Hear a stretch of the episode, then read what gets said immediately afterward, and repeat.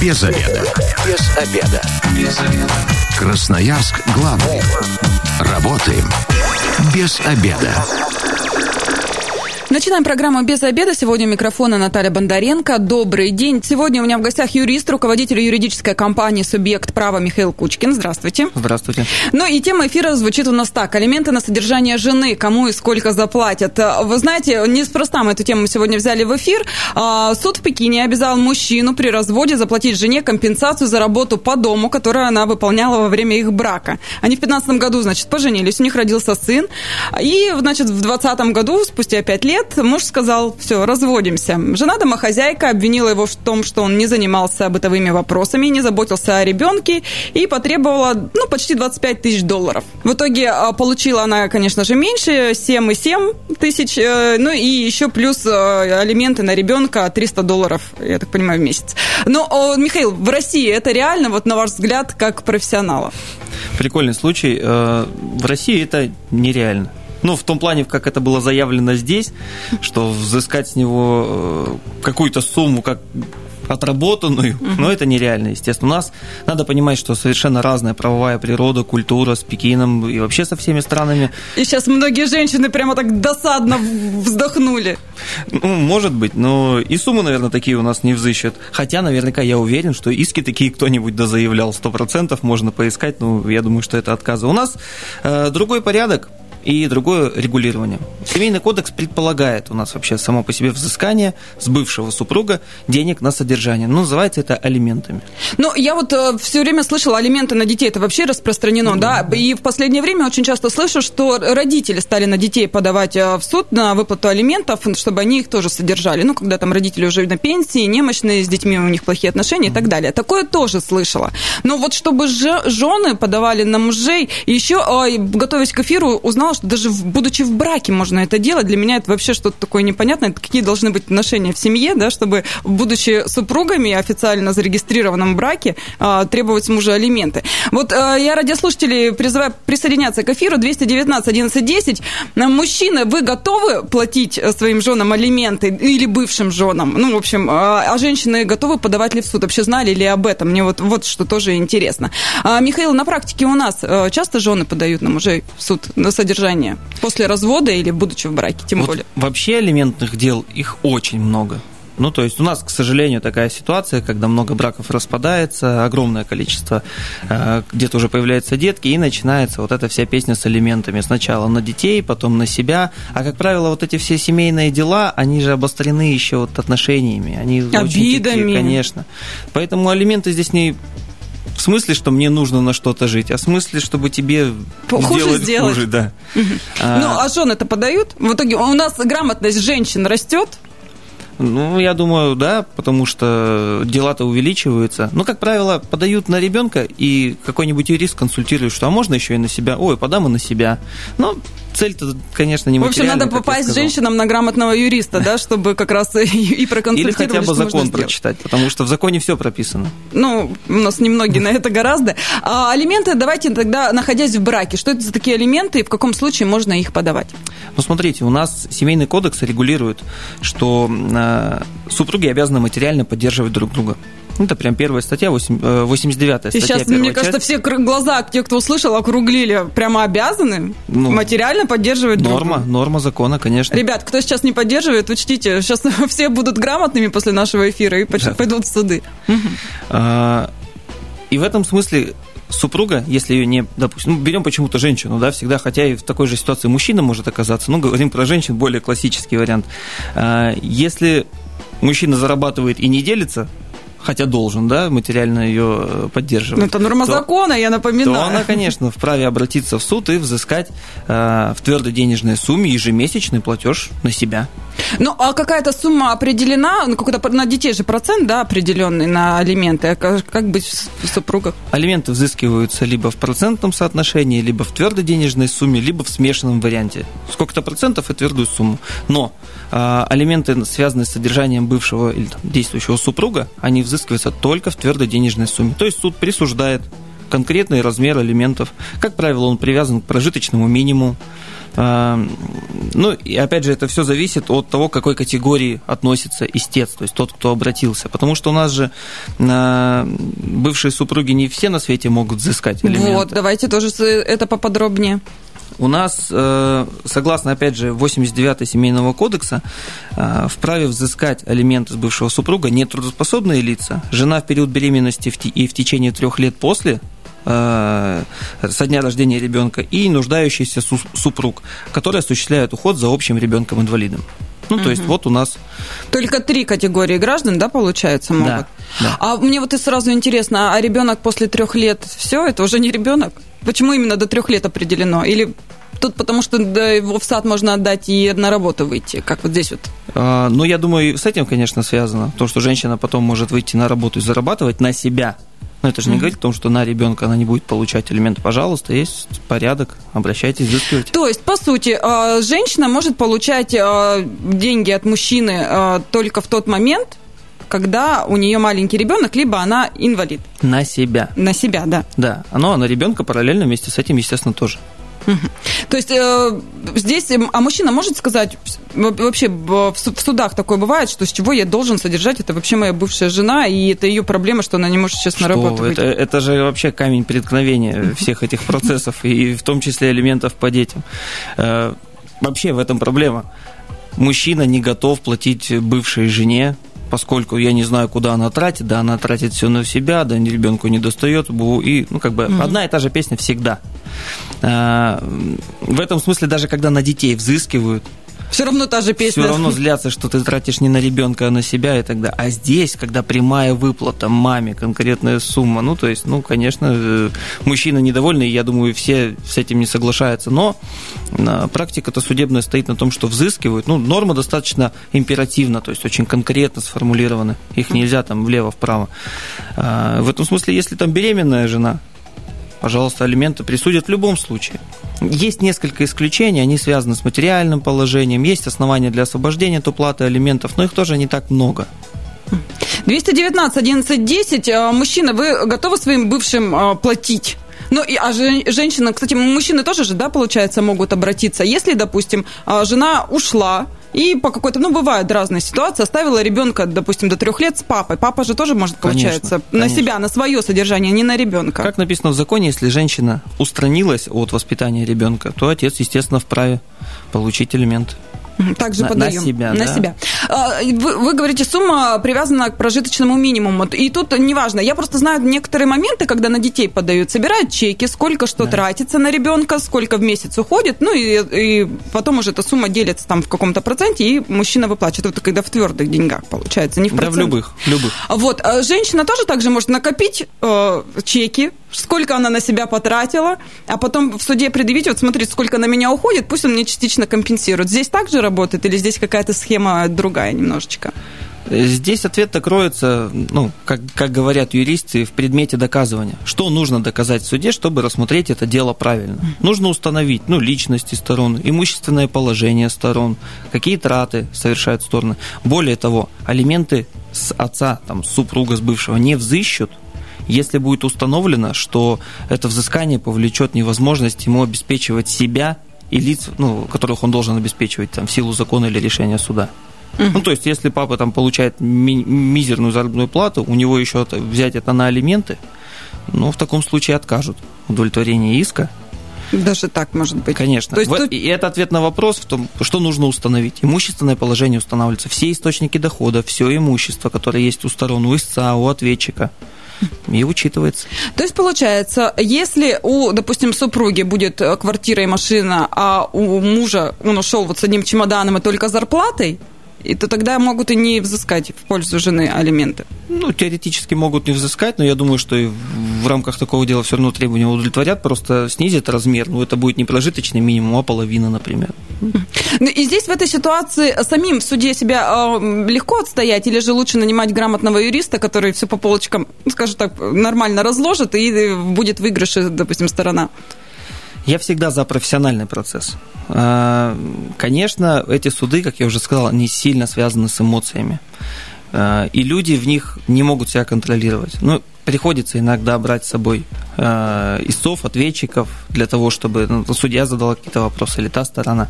Но вот эти эмоциональные процессы, они очень тяжелые для сторон, поэтому лучше всегда к юристу обратиться. А, Михаил, вот такой вопрос на вашей практике было, что, ну, вы понимаете, что жена уже обнаглела, ну, ей уже и так много и оставили, и дали, но вот она обратилась к вам. Как вот в этой ситуации корректно приходится защищать? Отстаиваете до конца или все-таки ее убеждаете, чтобы давайте снизим сумму? Нет, ну тут надо на начале э, принять для себя решение, будешь ты работать с таким, с таким клиентом или нет. Э, у нас в компании принципиальная позиция, мы не работаем э, в злоупотребление права. Если человек хочет на, за счет права каким-то образом излишне там, обогатиться или как-то там как, какую-то цель преследует, э, которая, ну, такой интерес недобросовестный, то мы не будем с таким человеком работать. 219 1110, телефон прямого эфира, алименты бывшим своим партнерам, да, не детям, а именно женам или мужьям. Как вы к этому относитесь? И вообще, э, как вы считаете, вот в Китае, да, я опять возвращаюсь к этому примеру, там вообще взыскали за то, что женщина готовила, грубо говоря, убирала квартиру, ухаживала за общим ребенком, и э, собственно говоря, обслуживала мужчину. Он ей э, заплатил, я понимаю, разовую выплату внес. Я, я решение не, не видел. Да, это не постоянное содержание. Но, на мой взгляд, э, если у вас такие плохие отношения в семье были, да, вы не могли договориться, а зачем вы жили вместе тогда все это время? Тут вопрос такой сложный, риторический, а потом вы выходите и в отместку, наверное, это все делается. Ой, очень много делается в отместку в этих делах, к сожалению. Но я вот точно могу сказать по практике, они клиенты приходят очень горячие в этих ситуациях, мне нужны алименты на то, мне нужно развестись, мне нужно взыскать, там, то есть сюда проходит полгода или год. У нас суды очень долго идут, угу. суды загруженные, процессы там назначают на дальние даты проходит полгода, год, и вроде как бы ты ведешь дело, оно уже ближется к концу, созваниваешься с клиентом, говоришь, ну вот у нас там по алиментам вот такая такая. А, да, да, да, хорошо. хорошо. Уже остыли, уже, уже да, забыли, уже, уже новая жизнь да, своя указывает. А может и примирились даже и забыли Бывают сообщить об этом. 219 11 10, здравствуйте, вы в эфире, представьтесь. Здравствуйте, меня зовут Михаил. Михаил, вы готовы своим э, бывшим, если они были, женам платить? Эм, если честно, я и так плачу, но только не через суды и через, э, как там его, алименты. Вы именно вот. жене э, бывшей или детям все-таки? Я детям даю, короче, деньги. Вот и все.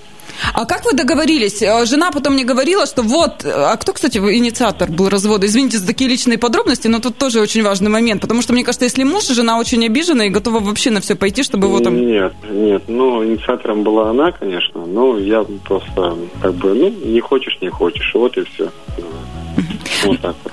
Ну, а вы до суда не доводили, мирно договорились? Как вам это удалось? Поделитесь советом, мне кажется, это тоже так очень ну, э, просто спокойно, просто спокойно сели, поговорили, вот и все.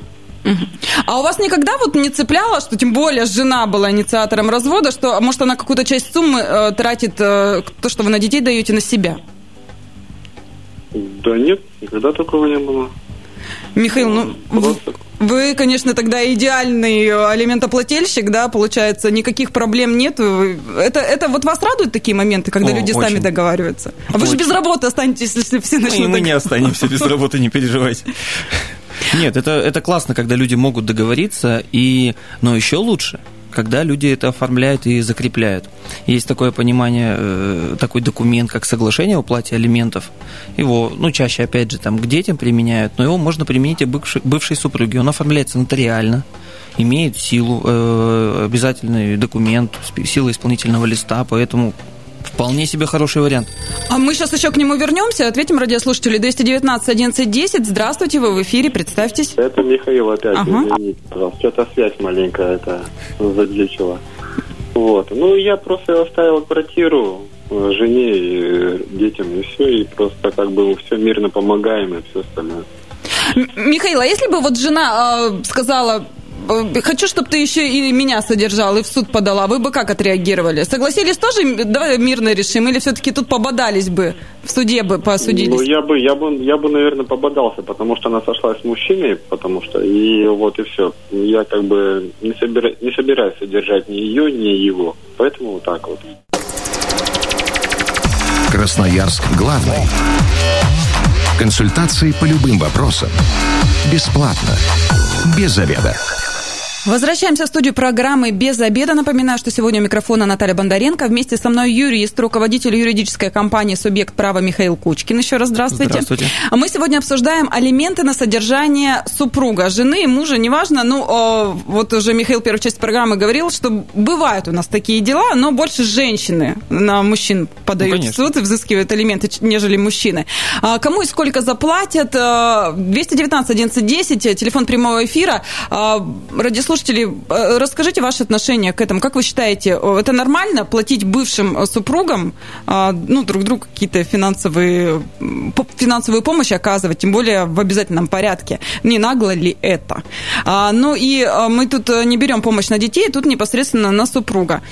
А, если даже люди в браке, да, вот тут пункт есть даже в законе, тоже можно подать на алименты. Здесь какие условия должны быть? Но опять же, это условия по э, субъекту то есть кто может обратиться. Это нетрудоспособный гражданин, нуждающийся. Э, кстати, перечисление тех лиц, которые нуждаются, ну, закон определяет, также в Семейном кодексе, это инвалиды первой и второй группы, пенсионеры, нетрудоспособные. Что, кстати, интересно, в законе добавили или в пленуме, э, что лица, достигшие 55 и 60 лет, соответственно, ну, то есть пенсионера, да, да, по, по новой реформе, пусть еще не вышедшие на пенсию, уже приравниваются к лицам нуждающимся и могут рассчитывать на получение средств.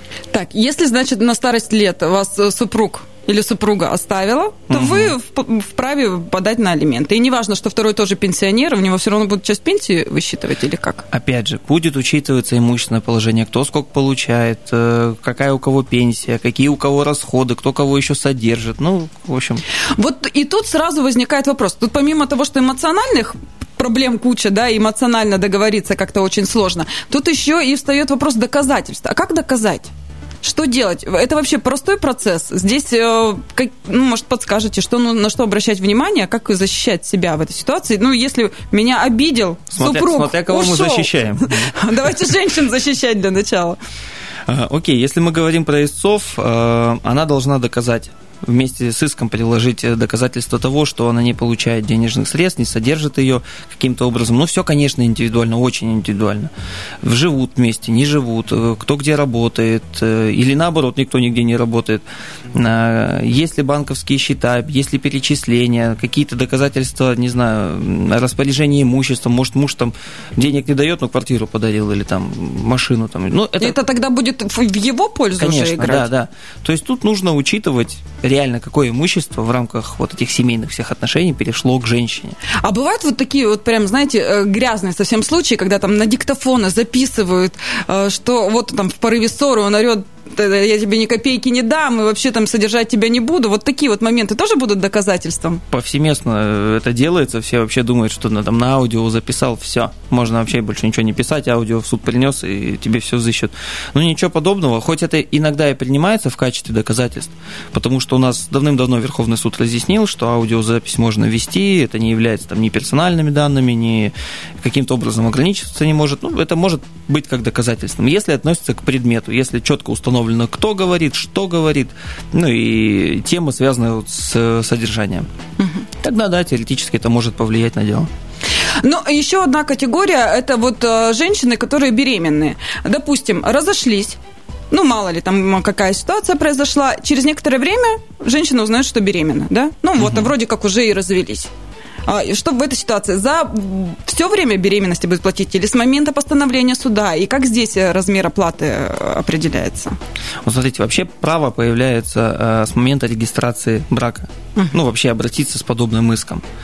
И оно не связано с тем, когда случилась беременность или нетрудоспособность. Оно может даже случиться за, до, до брака. Uh-huh. То есть, ну, даже нетрудоспособность возьмем. Женщина там была инвалидом, потом э, заключили брак, потом раз, разошлись. Угу. И она все равно может взыскать с него алименты, ну, несмотря на то, что, э, ну, когда они сходились, она, она уже была, была, да, они угу. в период брака стала инвалидом. Угу. Это тоже учитывается. С беременными аналогичная история, если они разошлись, э, и она получила потом какие-то медицинские документы о том, что она беременна и точно это знает, то, конечно, она может взыскать с него алименты. Вот. Но тут, кстати, такой интересный момент встает, и э, несмотря на то, что здесь в этой ситуации, связанной с алиментами, все более-менее как бы понятно и, и, как я уже говорил, императивно, но есть все равно такие нюансы, когда придется пободаться и посмотреть на судебную практику. Например, в взыскании подобных алиментов могут отказать, если брак был заключен непродолжительное время. Но не конкретизируется, сколько это. Нигде. Ни в пленуме, ни в законе.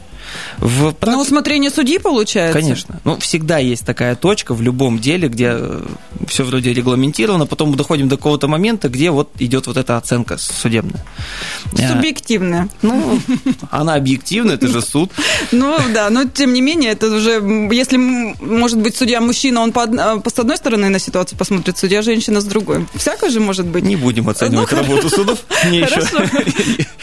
А, но что касается этого срока, на практике примерно вывели э, пятилетний срок. Ну, плюс-минус. То есть, если брак меньше пяти лет, то он не факт, факт, нет, это может быть и в течение одного года. Угу. И он будет признан. Ну, люди могут и жить раньше 10 лет, потом брак заключили. Вроде бы формально непродолжительное время можно отказать, но суд-то учтет, что проживали вместе, были отношения. И тут вопрос сразу вытекает, а гражданский брак? Если вот вы жили столько-то лет вместе, а потом я вообще не имею права тогда на компенсацию, раз мы не были никогда женаты? Нет, конечно. С момента государственной регистрации очень много брак открывает прав и возможностей для сторон. Подождите, а если я все беременная?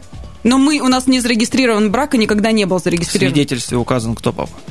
Ну, пока я беременна, он меня же содержать как-то должен? Или нет, или не должен. Все, здесь у нас, если не было... Если основ... брака нет, то э, основания обратиться по этой статье нет. Ребят, регистрируйте браки, потом да, это да, может пригодиться. 219 11 10. Здравствуйте, вы в эфире, представьтесь. Здравствуйте, меня зовут Евгений. Евгений, а вы вообще как относитесь к тому, чтобы содержать какой-то период своих э, бывших жен? Наверное, у меня нет комментариев на эту тему. Но вопрос у меня как раз связан, э, то, что ваш собеседник сказал, что брак открывает очень много прав. У меня такой вопрос. Э, подлежит ли разделу имущества, приобретенное в браке, в качестве наследства? Нет, это личное Я получил имущество. наследство квартиру э, в браке это не подлежит. Нет, это является вашим личным имуществом, разделу подлежать не будет. Это, конечно, вопрос не по теме, но Михаилу отдельное спасибо за то, что он все-таки на него ответил. 219 11 10. Присоединяйтесь к нашей беседе. Ну, прям интересно мнение мужчин. Ну, готовы вы бывшим женам платить? Мне кажется, многие считают бывших жен стервами и вообще плохими личностями. От них же, ну, кто-то уходит, да? А если еще и обидели мужчину, так совсем отношения плохие. Готовы ли вы их содержать? Или только вот на детей даю столько, сколько закон а, прописал, а остальное остальное уже сама себя содержи. Какие документы вообще нужно подготовить, чтобы обратиться в суд? Э, исковое заявление, приложение к нему доказательств того, что вас не содержит, э, доказательства вашего имущественного положения – это и... что, э, справку 2 НДФЛ? Или, да, или... справка 2 НДФЛ, там, сведения о каких-то иных доходах, сведения о имущественном положении. Ну, все, чтобы быстрее э, суд смог рассмотреть угу. ваш иск. Поскольку если подать, подать голый иск, у нас же сроки установлены для рассмотрения этих дел. Э, Давайте Али... радиослушатели ответим, Конечно. потом уже к срокам перейдем. Тоже 219 11 10. Здравствуйте, вы в эфире, представьтесь. А, здравствуйте, меня зовут Татьяна. Очень э, щепетильная, конечно, тема. Я как женщина, наверное, отвечу «да». Должен оплачивать, содержать, потому как это трудозатраты. Э, воспитывать ребенка, содержать, вставать его, кормить. Это первое. Татьяна, И я на вашей вопрос. стороне. И второй момент. Мы живем в России, где у нас 80% населения а, не трудоустроено официально. А, супруга может точно знать, что ее супруг получает очень хорошие доходы, но официально человек нигде не числится. Вот что ей делать в этом случае? Спасибо, Татьяна, да, такой очень полезный вопрос. Ну, да, это проблема не только в рамках даже алиментных отношений, и в рамках исполнительных производств, да и любых вообще ситуаций, где связано с взысканием человека, который нигде не работает, у которого ничего нет. Э, ну, да, к сожалению, у нас таких людей что-то сложно получить. Эм, и так устроена наша система, жизнь, там, э, законы, что люди такие все равно могут как-то там существовать, да, э, где-то работают, бывает очень неплохо работают, э, но взыскать с них вряд ли что-то получится. Но это же алименты, здесь есть специфика, здесь есть более сложная ответственность. Ну, например, по делам об алиментах если э, просудили бывшего супруга, получили исполнительный лист, это все направили приставам, ну, у него угу. нет, нет зарплаты, он спокоен, платить не буду. Например, по такому делу могут просто отобрать права и он не сможет ездить по дороге. То есть здесь так же, как и с детьми, если детям не выплачиваем, там, там да, должно да, наказание да. суровое, и также и бывшим супругам, Все это алименты, конечно. Поэтому здесь э, играть должниками, должникам с алиментами вот в таких случаях я бы не рекомендовал, потому что есть ответственность, в том числе и уголовная. И обанкротить нельзя эти долги, кстати. 219 1110, здравствуйте, вы в эфире, представьтесь. Здравствуйте, меня Денис зовут. Денис, вы вообще а. за то, чтобы бывшую супругу, например, содержать? А, вообще, да, но... Денис, а, вы золотой я, человек. Я, нет, нет, я не золотой человек. Я считаю, что все вот эти, а, все вот эти вещи, как алименты или там содержание супруга, должны ложиться только на инициатора развода. Если человек решил разводиться, он поворачивается и уходит, и берет на себя ответственность. А не так, как сейчас у нас – на, то есть решается, решение о разводе принимается на уровне «не хочу». Вот не хочу и все, но ты мне должен или должна. То есть так быть не должно. Содержать, да, если ты решил разводиться, разводись и там принимай на себя ответственность. Спасибо вот большое, Денис, за ваше мнение. Интересный вопрос э, поднял радиослушатель, поскольку действительно у нас учитывается, на самом деле, в такой категории дел причина расторжения брака. Да, а, но, наверное, вот такая законодательная инициатива, она нереальна, потому что у нас, к сожалению, многие женщины существуют в условиях, когда мужья их как бы терроризируют, уйти не дают, и как она уйдет, и принять, ну, принять на себя обязательства еще там э, связанные с какими-то содержаниями, ну, если ей и так никто не обеспечивал, никто, никто ничего не давал, угу. и она там выйти просто не может этого замкнутого круга. На то закон и дает такую возможность и гарантии. 219 1110, телефон прямого эфира, высказывайте ваше мнение, может, есть вопросы, звоните, задавайте э, в прямом эфире, обязательно э, вам на них ответим. Давайте все-таки по документам, да, мы уже говорили, начали, что сроки есть, да? Да, э, предусмотрен короткий срок. У нас вообще есть несколько категорий дел, в том числе вот алименты, э, там, социально-трудовые э, дела, которые рассматриваются в более короткие сроки. Месяц дается судье на рассмотрение этого дела. Да, сроки не соблюдаются, но они все равно идут быстрее, чем обычно общегражданские споры. Кстати, в этот месяц не входит время на досудебное, о, прошу прощения, на примирительные процедуры. То есть, если суд вас отправил мириться, и стороны на это согласны. Вот в этот месяц срок не войдет, а он может быть э, срок для примирения 2 и 3 месяца. Ну, поэтому как бы это такая условная э, цифра, но тем не менее э, срок сокращенный. По документам голый иск подавать никакого смысла нет, вы сами себе затянете процесс, и этот месяц вас не спасет. То есть надо максимально приложить все возможные документы и сведения об имущественном положении истца, ответчика. Эм, если брак уже расторгнут, показать э, причины расторжения брака. Обычно у нас там э, пишут э, причин, или не указывают причины, или пишут там любовь пропала. Не сошлись да, характером. Да, не сошлись с характером. Но здесь лучше, конечно, подразвить, почему такая ситуация. Угу. То есть судья будет это исследовать и учитывать. А если, допустим, есть э, какие-то свидетели, их нужно приписывать в суд или их какие-то показания прикреплять? Что, ну вот, допустим, живем с мамой, и мама видит, что он там не, не покупает, еще и там бьет. Привести свидетеля в процесс и снять с него показания – это право, конечно, любой стороны, любая могут сделать, это принимается во внимание. Ну, поэтому почему нет? 219 1110, здравствуйте, вы в эфире, представьтесь. Здравствуйте, меня зовут Ольга. Действительно, тема сегодня крайне интересная, но вы знаете, я бы вот в данной ситуации хотела бы немножечко заступиться за наших мужчин и сказать, что, ну, наверное, не всегда и вообще, в принципе, мужчины, да, вот на содержание женщин не должны там выделять какие-то алименты либо что-то, потому что далеко не всегда мужчины виноваты в том, что браки распадаются, либо мужчины плохие. А порой женщины бывают там намного хуже, нежели чем мужчины. При этом я считаю, что вступая в брак, не нужно садиться на шею мужчине, да, и считать, что он тебя должен обеспечивать от и до. Женщина всегда должна оставаться самодостаточной содержании себя в том числе. Спасибо, Ольга, за ваше мнение. Но это, конечно, идеально. Не всегда это на практике выходит так. Время программы у нас к концу подходит. Михаил, советы красноярцам, как вообще вот из этих ситуаций выруливать? Стоит ли судиться и алименты? К тому же там по прожиточным минимумам, и мне кажется, колоссальные суммы и не высудить. Сколько прожиточный минимум? Ну, там 12, около 12 тысяч, 12 конечно. тысяч, да.